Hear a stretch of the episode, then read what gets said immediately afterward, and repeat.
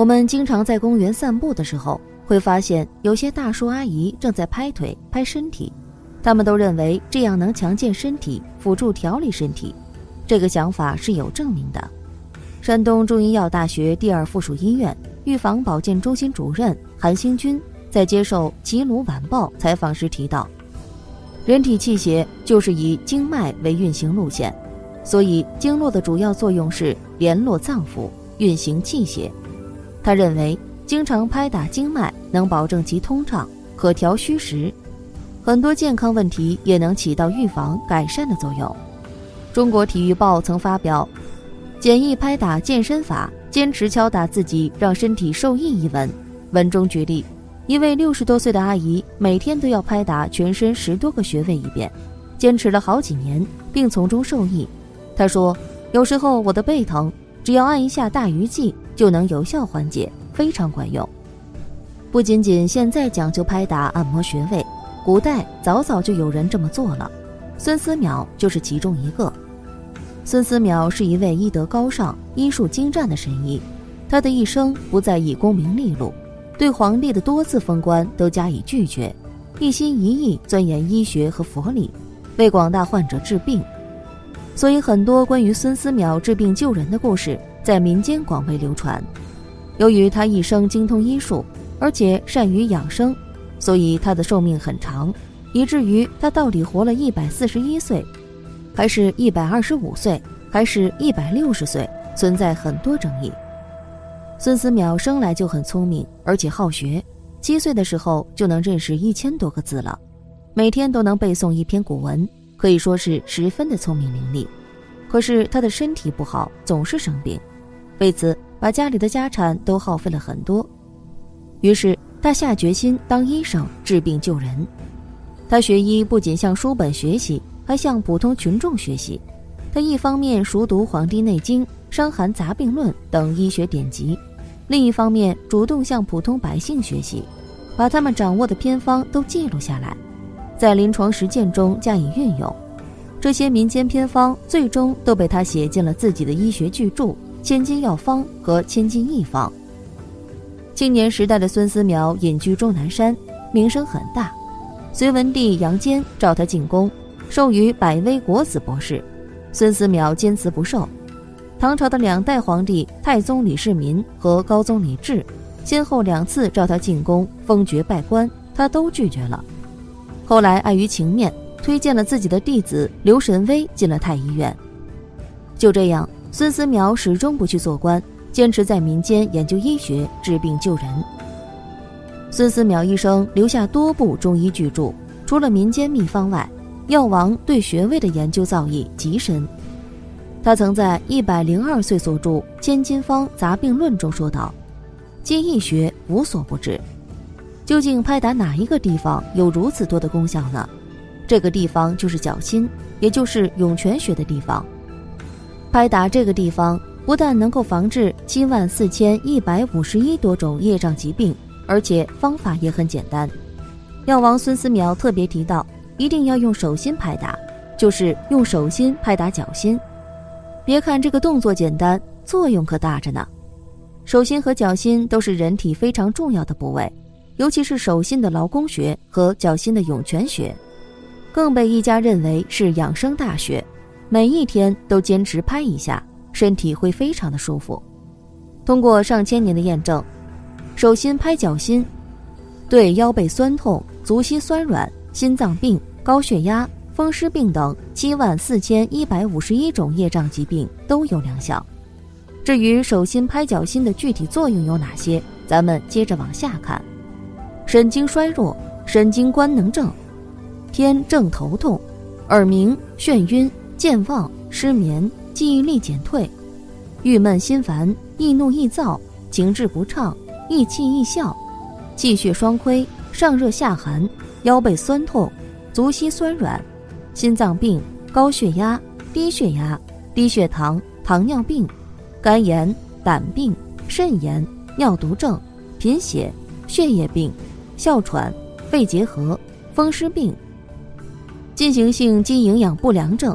甲亢、甲低、中风后遗症、脑炎后遗症、脑萎缩、脑软化、脑积水；美尼尔氏综合症、帕金森氏症、雷诺氏病、白塞氏综合症、小儿麻痹后遗症、自汗盗汗、体质虚弱、营养不良、发育不良、视力减退、感冒、过敏性鼻炎等等。手心拍脚心主要就是劳宫打涌泉，在经络穴位的调节与沟通过程中，能够使心肾相交，水火既济，火不上炎而神自清，水不下肾而精自固。除此以外，手心拍脚心还有十大作用：一、去除顽疾，防治阴虚阳亢、上实下虚、心肾不交、肛肠上亢等症所导致的各种慢性常见顽症。二、焕发生机，对于未老先衰的退行性病变和虚劳亏损的消耗性疾病，如神经官能症、神经衰弱。三、培肾固本，防治多种老年慢性病及人老腿先老所呈现的腰腿、足部的慢性疾病。四、开发机能，促进儿童及青少年的身心发育，开发智力，激发潜能。五。养肝明目，对于慢性肝胆疾患及近视、远视等眼病有一定功效。六、疏肝解郁，畅达情志，心绪不佳或七情过度时练习本功，可立即消除郁闷、焦躁、多愁善感等症状。七、定志凝神，平衡心境，身体疲劳、精神紧张时练习本功，可使头脑清晰、心情平稳。思维敏捷，精力充沛，对失眠症有良好的功效。八、扶去正邪，纠正气血逆乱，防治因练其他功法不当所导致的各种偏差，增强人体免疫功能。九、治神经衰弱、失眠乏力等。涌泉穴意为精金之气，犹如源泉之水，源于足下，涌出灌溉周身各处，尤其对神经衰弱。精力减退、失眠乏力效果显著。十、治头痛、治高血压等，平时按揉涌泉穴，有助于治疗咽喉肿痛、头痛、眩晕、高血压等。而手心拍脚心方法也非常简单，准备姿势，采取坐的姿势，平坐或者单盘、双盘均可，根据自身的条件而定。姿势要端正，以舒适为准，切勿勉强拘束。双目应轻闭，自然地放弃一切念头，周身保持轻松自然的状态。静坐约一刻钟，坐势不变，双目睁开，将右脚放置在左膝上部，右手轻轻捂住右脚内踝骨上部，然后用左手掌心拍打右脚心的涌泉穴。女士反之。即先用右手打左脚，拍打时用力应均匀，轻重要适中，其力度大约与一般鼓掌时的强度差不多。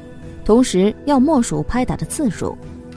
拍打着力的部位，手掌心劳宫穴对打足心前三分之一处的涌泉穴，按照规定的拍打次数，打完一侧再更换拍打另一侧，依法拍打相同的次数。拍打次数逐渐递增，但不超过九百下。